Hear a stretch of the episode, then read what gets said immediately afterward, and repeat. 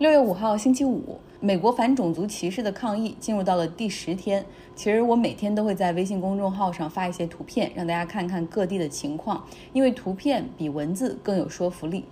接着昨天的来说，在国防部长和美军联席会主席相继表示支持和平示威之后，华盛顿 D.C. 的，也就是首都的八十二空降师七百多名士兵返回到了北卡的基地，现在还有九百名的。士兵在 D.C. 外待命哈，但实际上光国民卫队来说，数量就已经很多了。目前华盛顿 D.C. 有两千名的国民卫队兵，而且这个数量可能会在本周末继续上升到四千五百人。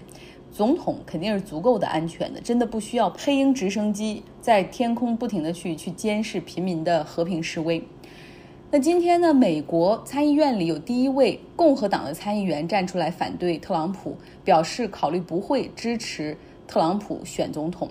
他就是阿拉斯加的参议员 Lisa Murkowski。他说自己是在看过前国防部长马蒂斯的声明之后，决定站出来表态的，因为很明显，总统正在让这个国家分裂。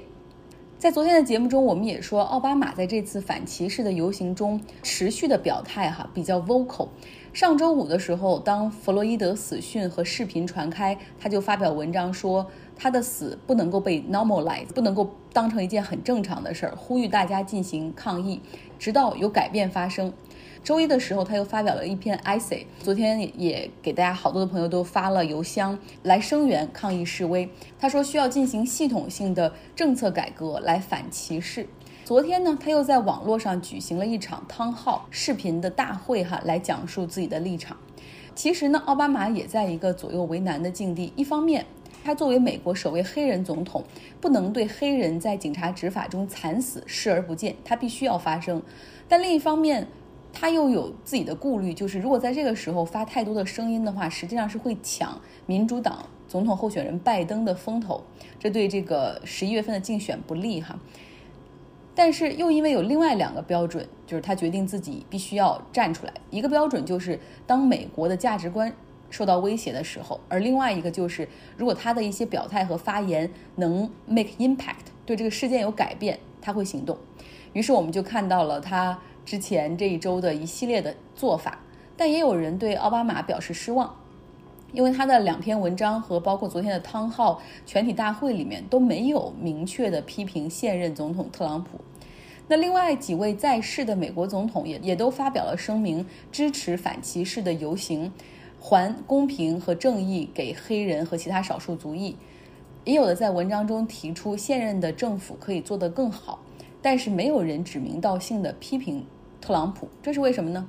这是源于美国总统俱乐部的传统。特朗普之前五位美国总统，他们之间的关系都很不错，像卡特、老布什、克林顿、小布什、奥巴马，他们曾经代表不同的党派，甚至曾经在竞选中可能直接 PK 过。但是，但一旦从总统的位子上卸任之后，他们彼此理解和支持，一起出席赈灾演出，一起筹款。他们会在彼此的总统图书馆活动上相互帮忙站台发表演讲，甚至有很多还有很好的私交。像老布什，他虽然在1992年总统竞选中输给了年轻的克林顿，让他成为了一届总统，但他从来不掩饰自己对克林顿的欣赏。记得离开白宫之前，他留给克林顿的字条吗？上面写着：“总会有艰难的时候，有时候你甚至会受到不公正的批评，但不要让这些批评声阻碍你，因为你的成功就是我们这个国家的成功。我会为你加油。”克林顿在卸任总统之后，和老布什去过很多地方，哈，一起为美国来出差，比如说去东南亚为海啸赈灾，去卡特里娜飓风之后的新奥尔良去慰问。天主教皇保罗二世去世之后，他们俩一同前往去梵蒂冈出席葬礼。海啸地震的时候，两个人又一同去前往赈灾。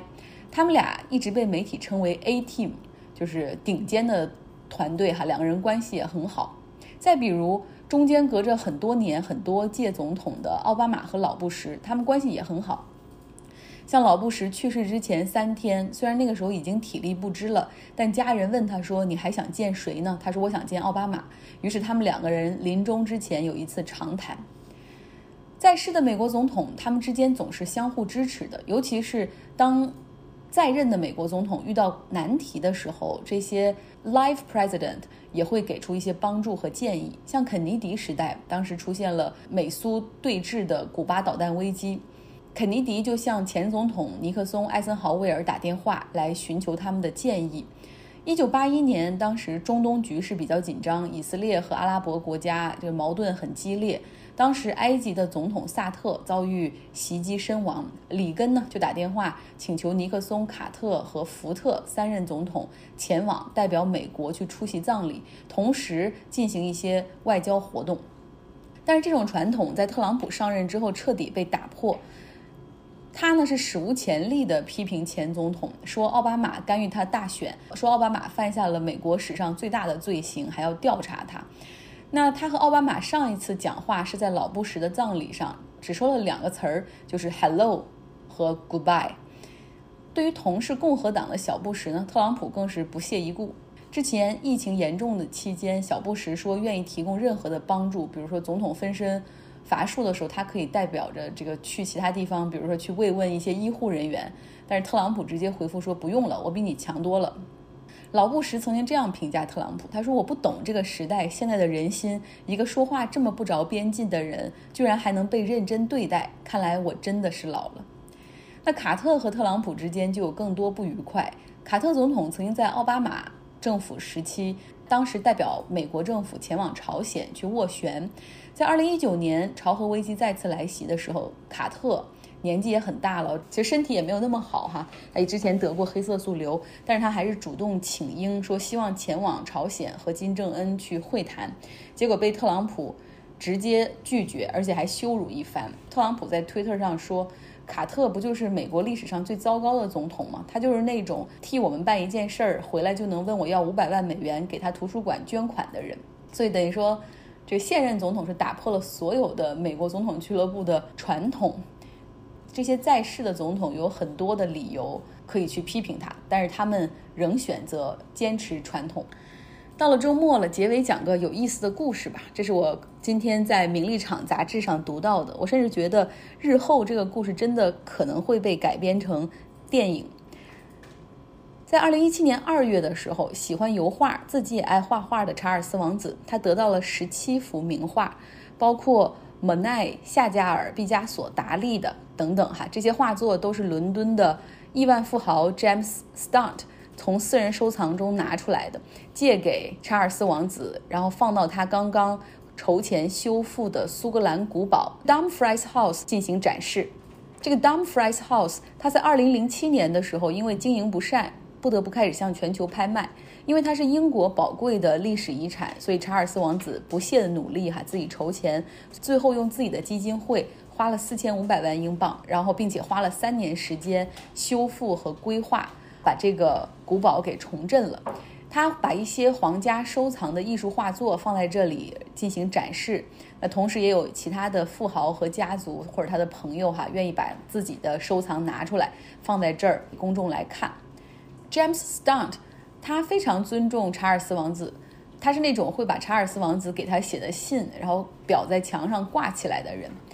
这个人呢，在伦敦上流社会的名声很复杂。他今年也不过三十九岁，号称金矿大亨，有有超过两百辆的名车收藏，是那种一晚上去一个俱乐部可以消费二十万英镑香槟的人。听起来好像跟我们国内的一些富豪有点像。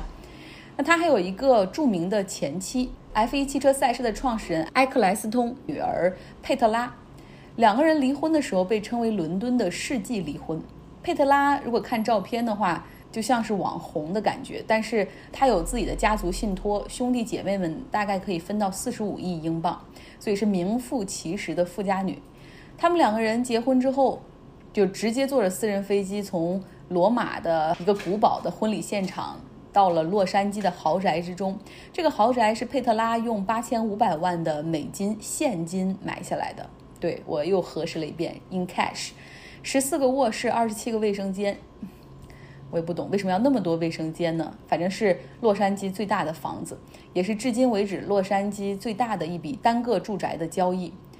James Stunt，你看相貌哈，我想看他们俩的相貌长相，可以来我的微信公众号张奥同学。就很普通，那他是什么背景呢？能够取得伦敦第一名媛？他的教父是伦敦黑帮老大，然后因为洗钱后来被抓了。他的父亲呢是一个白手起家的生意人，呃，经营着一家大型的印刷厂。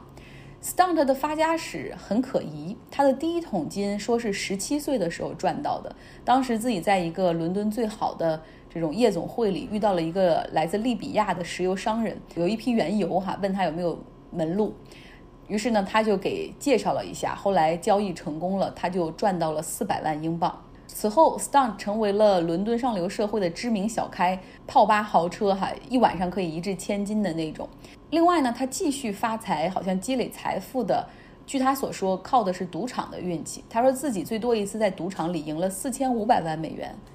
他也确实是赌场的常客，像拉斯维加斯、澳门、摩纳哥，包括伦敦的一些赌场里面，只要他进去看他的脸，赌场就愿意直接给他五百万额度的筹码。佩特拉十七岁的时候，在一家夜店里遇到了 Stunt，据说两个人是一见钟情。那交往过后呢，这个 Stunt 也开始逐渐和埃克莱斯通的家族接触相识。后来发现自己的很多品味、见识、知识可以 fake 就是可以假装，但是唯独艺术不行。尤其是当他们这一家人开始谈到一些艺术品和名画、艺术家的时候，他觉得自己就土得掉渣，于是开始苦下功夫。之后呢，又开始花钱去拍卖名画。他曾经和伦敦艺术收藏界的那个地位，可能跟我们古董界的马未都差不多的一个人关系不错。后者告诉他一个艺术界想赚钱的秘诀，就是寻找一些 sleeper painting，也就是那些大大隐于世好多年的名画，可能因为保养欠佳，或者是拥有者不懂行，就能够以很低的价格买买到这幅画，然后转手哈再卖。但是 Stunt 呢，他这个人喜欢走捷径嘛。在努力寻找 sleeper painting 的时候，他发现了另外一条路更好走，就是仿真。洛杉矶有一位仿真界的大师叫 Terry Tatro，不仅模仿的技法一流，而且他还会用咖啡、茶渍这些把画来做旧。他的假画真到可以被画廊的老板当成真迹卖出哈。后来他也因为欺诈被起诉了。金盆洗手之后，他还是会临摹一些名画，但他不会像以前那样画的那么像，会故意留下一些纰漏。大部分的时候，还会在画作的某个角落里留下一个比较隐蔽的自己的签名，以防未来有官司找上哈。那 Stunt 找到他，请他帮忙画十幅画，有伦布朗的、梵高的、毕加索、夏加尔的等等。因为很多富豪都会买一些假画，装点自己的豪宅来向朋友们炫耀哈。他丑也没有想太多，就是十幅画收了十七点五万美元。到二零一七年的时候，Stunt 他和佩特拉的婚姻走到了尽头。这 Stunt 已经生活已经非常混乱了，就经常是吸毒、嗑药，整晚的去夜店。然后佩特拉说他还被家暴。离婚的时候，佩特拉在 Instagram 上发了一段话哈。他说：“Stunt 从来都不是亿万富翁，他只是我身上的寄生虫而已。这些年，他的表、他的衣服、他的车、他那家所谓的金矿公司，还有他所收藏的那些画，我指的是其中的真迹，都是花的我的钱买的。”故事讲到这儿，我们需要再回到开头：Stunt 为什么会把自己的画借给查尔斯王子的 Dumfries House 来展示呢？因为一旦被王室的城堡来展示的画。其实就是对艺术品本身的一种背书。Stunt 利用这些画的所有权向银行进行抵押贷款。他不是借了十七幅画给查尔斯王子吗？但因为有的画已经被抵押了，所以其中只有四幅哈，他拿出来重新向银行抵押，然后贷出了二点一七亿美元。结果仿真的画家 Tatro 他得到消息之后，仔细比对，发现这四幅画都出自他的手。果断联系了英国媒体，将之曝光。事情被曝光之后，这四幅画被警方带走，Stunt 财产被冻结。其实他早就已经破产了。